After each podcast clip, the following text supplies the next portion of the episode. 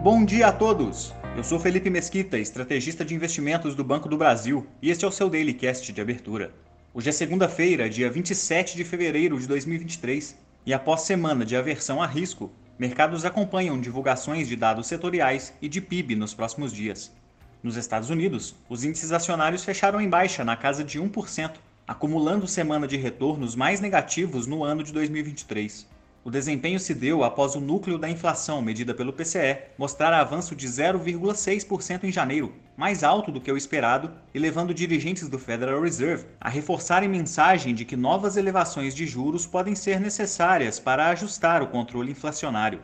Dessa maneira, o índice DXY, que mede a força da moeda americana frente a outras divisas globais, subiu, atingindo o nível mais elevado desde meados do último mês de dezembro. No entanto, os mercados futuros operam em alta agora na parte da manhã, ensaiando alguma recuperação. Ainda hoje serão divulgados números de vendas de imóveis e encomendas de bens duráveis americanos.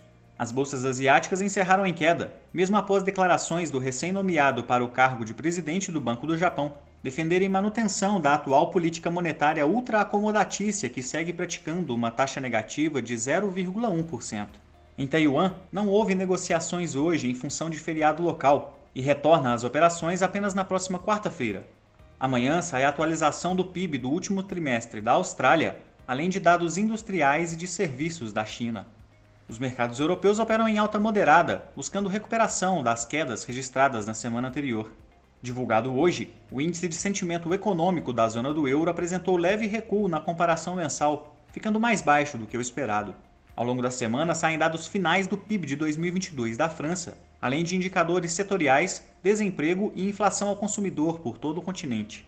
No Brasil, o dólar acompanhou o movimento observado no exterior e subiu 1,23%, fechando cotado aos R$ 5,20. Já o Ibovespa recuou 1,67%, com liquidez bastante reduzida em função dos feriados de carnaval, puxando a performance de fevereiro para menos 6,7%, faltando apenas os pregões de hoje e amanhã para o fim do mês.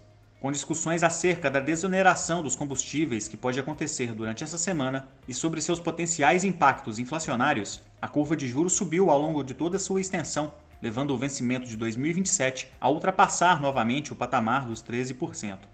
A semana é movimentada, contando com diversos balanços corporativos, além da divulgação do PIB de 2022 na quinta-feira. Ficamos por aqui. Uma ótima semana a todos e até a próxima!